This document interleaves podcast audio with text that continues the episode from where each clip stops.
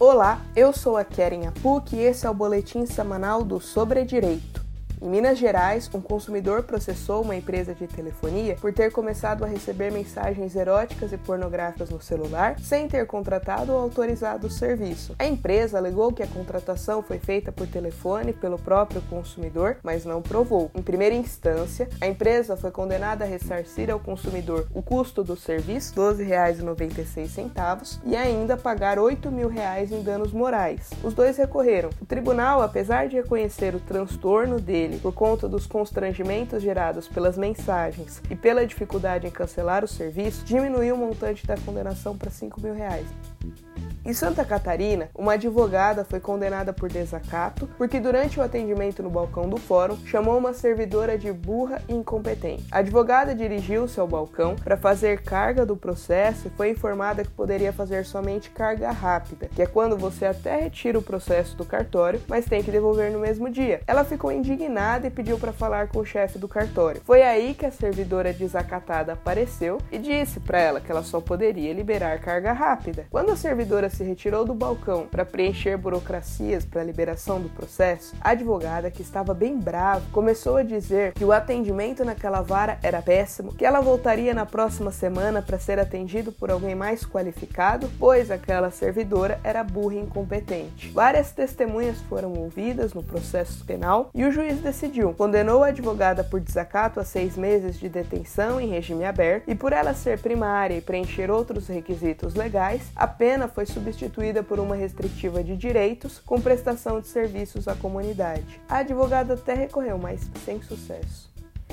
Uma viúva entrou com ação requerendo autorização para voltar a usar o nome de solteira para reparar dívida moral com seu pai. Ele ficou chateado quando ela casou e optou por incluir o sobrenome do marido. Em primeira e segunda instâncias, o pedido foi negado. Juízes e desembargadores entenderam que não havia erro ou situação que justificasse a alteração. Já no STJ, a história foi outra. A turma entendeu que o divórcio e a viuvez são associados ao mesmo fato, que é a dissolução do vínculo conjugal. Logo, não tem justificativa para que apenas em caso de divórcio a pessoa possa voltar a usar o nome de solteira. Uma vez que a pessoa que fica viúva é pessoa distinta de quem morreu, ela também deve ter o direito a retomar seu nome de solteira por conta da dissolução do casamento por morte do cônjuge. Uma evoluçãozinha, hein? Um rapaz de 20 anos foi operar de fimose. Em vez disso, o médico resolveu fazer uma vasectomia na hora da cirurgia. Eita. O erro foi constatado ainda durante a operação, quando o ducto esquerdo do paciente já havia sido interrompido. Por conta disso, o noivado do rapaz foi por água abaixo na época, já que a noiva não tinha certeza se eles poderiam gerar filhos. A vasectomia deve ser indicada para homens com mais de 25 anos, que tenham pelo menos dois filhos vivos, estejam em relacionamento conjugal e a parceira deve estar de acordo, ou seja, não era a situação do paciente de jeito nenhum. O caso chegou ao STJ. Agora, o médico vai ter de pagar 62 mil reais ao operado em indenização por danos morais, além de bancar a reversão da vasectomia. No Rio de Janeiro existe a lei do vagão ou vagão feminino. Homens não podem andar nesses vagões no período entre 6 e 9 horas da manhã e entre as 5 e as 8 da noite. Um cara foi filmado no vagão feminino às 6 da manhã por um telejornal e apareceu na TV com um comentário que feio. Indignado com a exposição, processou a emissora de TV e alegou que pegou o metrô às 5 e meia da manhã, quando ainda poderia andar nos vagões especiais, e como sua viagem dura uma hora e 40 minutos, acabou acabou violando a regra sem intenção. O Tribunal de Justiça do Rio decidiu, ele não vai ser indenizado. Isso porque ele sabia que estava cometendo ato ilícito, já que ele tinha ciência prévia do tempo de duração da viagem e a empresa só mostrou isso para todo mundo ao noticiar fato verídico, é um artista plástico doou em 1983 um quadro para a Academia Brasileira de Letras que ficou em exposição por mais de 10 anos. Em 2012, a academia confirmou para ele que o quadro havia sumido. Eita. Indignado, ele foi à justiça. O Tribunal de Justiça do Rio entendeu que o fato de ter doado a obra não impede que o artista seja indenizado por eventuais irregularidades no destino dela. Agora, a academia vai ter de pagar 10 mil reais ao artista a título de dano danos morais e ainda informar em 30 dias onde está o quadro desaparecido sob pena de multa diária de 500 reais limitada a 30 mil. Lembrando que a academia não apresentou no processo qualquer BO de furto ou coisa parecida referente ao quadro. E agora, né? Um adolescente foi abordado por um representante de uma operadora de telefone oferecendo para ele uma promoção para contratar o serviço. Quando a empresa tentou entregar o aparelho e um chip na casa do rapaz, então adolescente, sua mãe recusou e disse que ele nem tinha idade para contratar plano de telefonia. Só que depois chegou um boleto de cobrança de mensalidade pelo serviço contratado pelo menor de 18 anos. A juíza da sétima vara civil de Niterói considerou que o rapaz sofreu dano moral, já que, nas palavras dela, era ainda adolescente, o qual viu assustado a sua rotina modificada por uma cobrança agressiva, com risco de ver seu nome lançado em cadastros negativos em tão tenra idade. Sobrou para a operadora. Foi condenada a indenizar o rapaz por danos morais em 10 mil reais. Esse chip saiu caro, hein?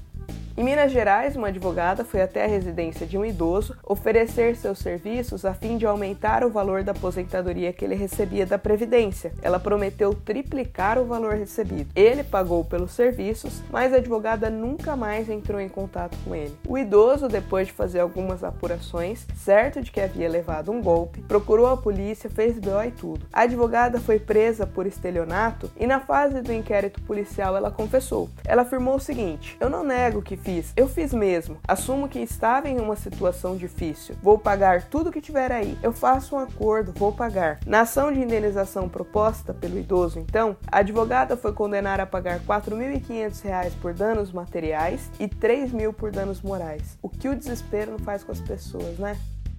Uma socialite foi condenada pela juíza da terceira vara civil da Ilha do Governador no Rio a indenizar uma cantora por um comentário racista. Em 2016, a cantora, uma fanqueira, desfilou no carnaval como rainha da bateria. Uma socialite estava comentando sobre o desfile e disse o seguinte: "A fantasia está bonita, a maquiagem, agora o cabelo. Hello, esse cabelo dela está parecendo um bombril, gente." Os apresentadores do programa onde ela fez esse comentário até tentaram impedir que ela continuasse continuasse ofendendo a cantora, dizendo que se tratava de uma peruca ou aplique, mas ela insistiu na besteira. A juíza entendeu que o comentário não teve nenhum conteúdo jornalístico, informativo e útil para os telespectadores. Na verdade, foi racista e depreciativo, o que causou dano moral à cantora. Portanto, agora vai ter que indenizar a fanqueira em 10 mil reais. Cabelo bombril só tem a lourinha dos paralamas. Fora essa, é racismo, tá? Uma funcionária de uma lanchonete foi dispensada por justa causa por ter tomado uma garrafa de água de 500 ml da empresa. É isso mesmo. No início de dezembro, a mulher estava com calor, abriu a geladeira, numa boa, pegou uma garrafinha de água e bebeu. Quando ela voltou do horário de almoço no mesmo dia, foi convidada a comparecer ao RH e então desligada por justa causa. No local, a empresa não fornecia água para consumo dos empregados. Não tinha nem copo, nem bebedouro, nem filtro. Segundo a juíza da Justiça do Trabalho de São são Paulo, a empresa descumpria normas de higiene e segurança do Ministério do Trabalho e Emprego, que diz que o empregador deve fornecer água potável aos seus empregados em copos individuais, filtros ou bebedouros. Na sentença, a juíza ainda disse que a empresa não contratou robôs. Seus empregados são seres humanos e, como tais, precisam beber água com regularidade. E não se trata de querer de luxo ou capricho, mas de necessidade fisiológica. A atitude da reclamada é, além de um exagero, um exemplo exemplo do desrespeito ao mais elementar direito de qualquer ser humano, de qualquer ser vivo na face da terra, que é o de matar a própria sede. A garrafinha de água vai custar à empresa 11 mil reais em danos morais, 15% de honorários de sucumbência, multa por descumprir normas de convenções coletivas da empregada e, além disso, por a empresa ter dito em sua defesa que fornecia água, quando na verdade ela não fornecia, e a própria empregada que estava representando a empresa na audiência audiência no processo negou o fornecimento, a empresa ainda vai ter de pagar 10% do valor da causa, ou seja, uns 3 mil reais, por litigância de má fé. Esse meio litro de água saiu caro, hein?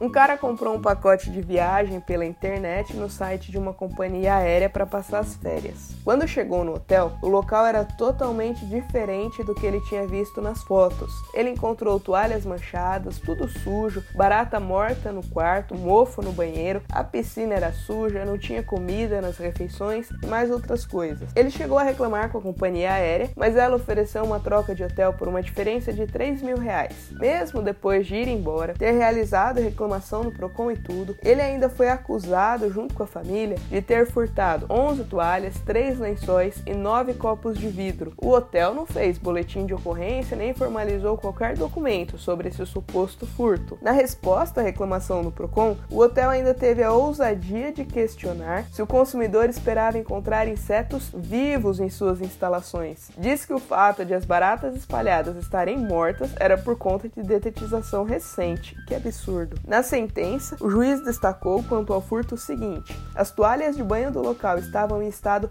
deplorável, não revelando qualquer atrativo nem mesmo para pessoas completamente despojadas de qualquer bem material. Em primeira instância, a companhia aérea e o hotel foram condenados a ressarcir o valor pago pelo consumidor e ainda indenizá-lo por danos morais em 30 mil reais. A companhia aérea recorreu. O Tribunal de Justiça de São Paulo reduziu a condenação em danos morais para 15 mil reais. Que situação.